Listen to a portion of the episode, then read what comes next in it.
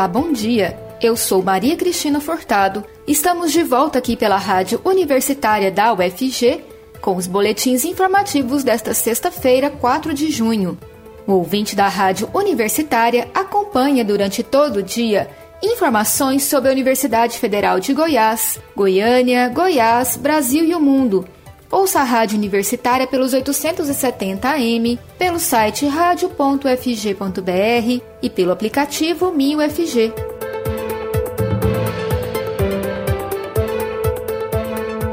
Estado revê plano de privatizações. Empresas buscam ganhar relevância. O governo estadual mudou os planos para as desestatizações e esticou mais o cronograma, mesmo com a previsão de que a venda de ativos será utilizada para amortização de dívidas. De seis empresas na lista desde 2019 para oferta ao mercado, apenas uma tem previsão de leilão para este ano, a Celg Geração e Transmissão, Celg GT sendo que a companhia teve processo adiado e haverá mudança na forma de venda, que deve ocorrer primeiro para a parte de transmissão. Segundo o titular da Secretaria-Geral da Governadoria, Adriano da Rocha Lima, todas as possibilidades ainda estão em discussão, mas o cenário com a pandemia mudou o ritmo. Segundo ele, há preocupação por parte do Estado com o apetite de investidores. Por outro lado, o governo federal tem conseguido cumprir este ano, mesmo em meio à crise, o cronograma de venda de ativos localizados em Goiás.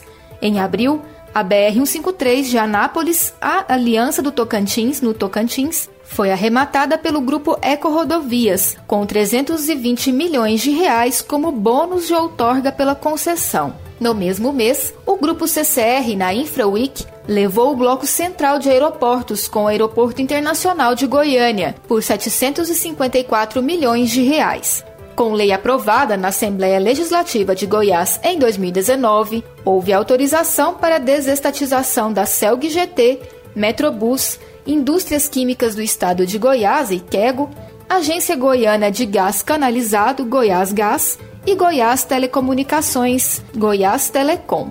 Nessa lista de ativos para a venda do começo do governo de Ronaldo Caiado entra também a Saneago, com alienação de ações e uma série de imóveis que começaram a ser vendidos. Marcado pela pandemia, o Festival de Cannes apresentou nesta quinta-feira os filmes que concorrem em sua 74ª edição que acontece após o hiato de dois anos. No ano passado, o evento foi cancelado por causa da Covid-19.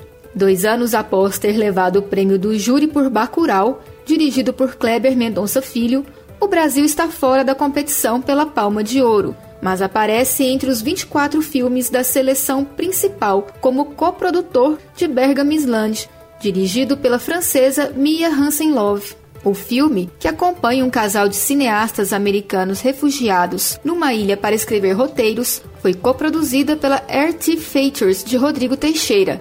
Hansen Love é uma das quatro diretoras mulheres no páreo pela Palma de Ouro. O diretor brasileiro Karim Ainous, que dois anos atrás ganhou o prêmio principal da sessão Um Certo Olhar por A Vida Invisível, apresentará sua nova obra, O Marinheiro das Montanhas, nas sessões especiais. O festival vai de 6 a 17 de junho. A competição oficial traz nomes consagrados do cinema autoral, como o italiano Nanni Moretti, vencedor da Palma de Ouro em 2001 com O Quarto Filho, que neste ano apresenta Trepiani, Três Andares. E começou nesta quinta-feira e vai até o dia 9 de junho o sexto Festival Internacional de Cinema da Diversidade Sexual e de Gênero de Goiás, Digo, que tem apoio da Lei Municipal de Incentivo da Cultura. A programação do evento conta com a exibição de longas, curtas-metragens, bate-papo, workshop, webinars, espetáculos teatrais e exposição artística, esta presencial e online. Os filmes serão exibidos pelo site digofestival.com.br e as demais atrações no Facebook do festival. O acesso é gratuito. São 41 filmes selecionados pela curadoria. São cinco mostras competitivas: Nacional, Mulheres LGBTI+, no cinema, A Pandemia é Política, Internacional e longas metragens. além de uma mostra não competitiva com sete filmes premiados pela distribuidora The Open Hell. Os melhores filmes escolhidos pelo júri e público receberão o troféu Digo e prêmios de parceiros. O voto do público ocorre até o dia 8 de junho e a premiação acontece no último dia de festival, no dia 9 às 7 horas da noite. Além da exibição no site do festival, a plataforma cinebrac.com.br disponibilizará uma mostra especial com filmes do Sexto Digo durante todo o mês de junho.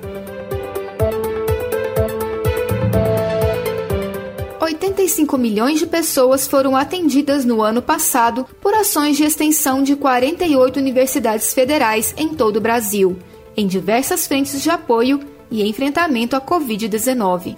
O levantamento é da Andifes. Vamos ouvir a reportagem. 85 milhões. Esse é o número de pessoas atendidas no ano passado por ações de extensão de 48 universidades federais em todo o Brasil, em diversas frentes de apoio e enfrentamento à Covid-19. O levantamento é da Andifes, Associação Nacional dos Dirigentes das Instituições Federais de Ensino Superior, e mostra que as unidades participantes representam 70% das instituições federais de ensino superior de todo o país. A pesquisa Conhecimento e Cidadania Juntos pela Vacina revela a importância do ensino superior federal para a sociedade nas atividades de extensão, sobretudo nas ações ligadas à pandemia de Covid-19.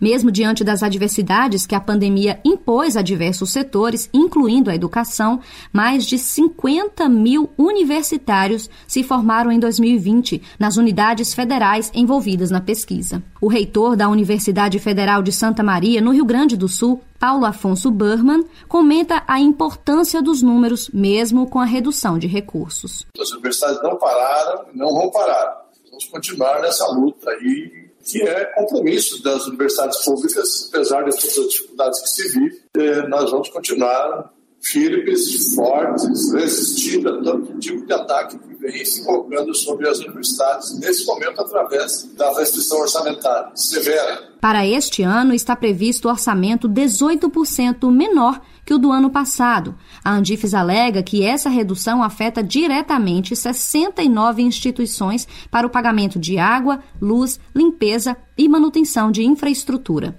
O Ministério da Educação informa em nota que a redução dos recursos chamados discricionários para 2021 foi de 16,5% devido à proposta da LOA, Lei Orçamentária Anual das Universidades Federais.